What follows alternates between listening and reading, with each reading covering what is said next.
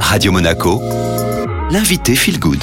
Radio Monaco Feel Good, c'est aussi la team de coach qui vous entoure tout au long de la semaine et notamment euh, Sandrine Vim qui est de retour.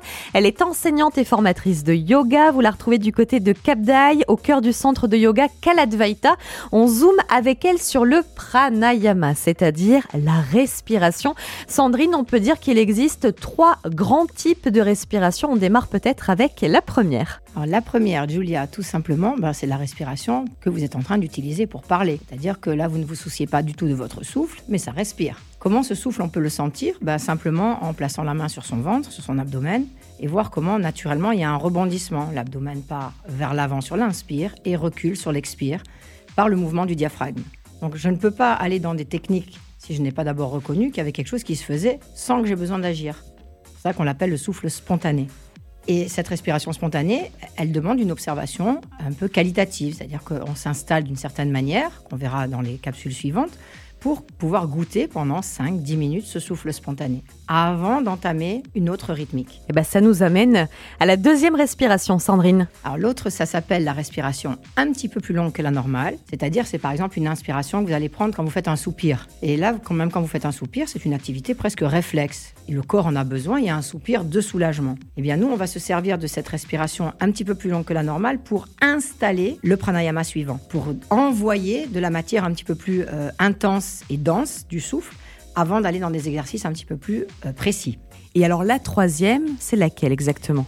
Alors, La troisième, c'est celle bah, qu'on va étudier euh, en détail. C'est la respiration dite longue, lente et profonde, qu'on appellera ensuite la respiration Ujjayi. Oud, qui est la signification en sanskrit de grand, et Jaya, qui est euh, l'ouverture, le déploiement. Donc la respiration plus longue que la normale, elle est dite déjà volontaire, mais la respiration longue, lente et profonde, elle, elle va traverser différents étages. On va la conduire et la diriger, du bas-ventre jusqu'au sommet du crâne, ou du sommet du crâne jusqu'au bas-ventre. Ok, donc il y a plusieurs étapes. Il y en a combien exactement? Les trajets de l'Ujjayi, ils sont définis par cinq étapes. Donc l'étage pelvien, le bas-ventre, l'étage du nombril, la taille, l'étage des côtes frontales, l'étage de la poitrine et l'étage des clavicules, gorge et épaules.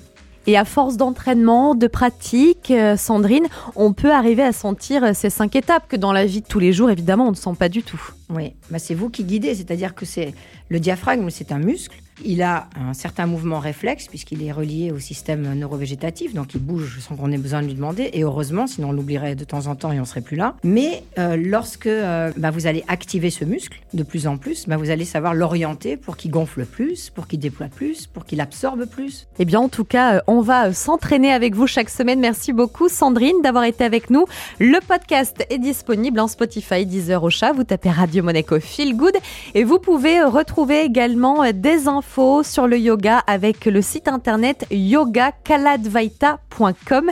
Je vous souhaite une excellente matinée et on enchaîne en musique.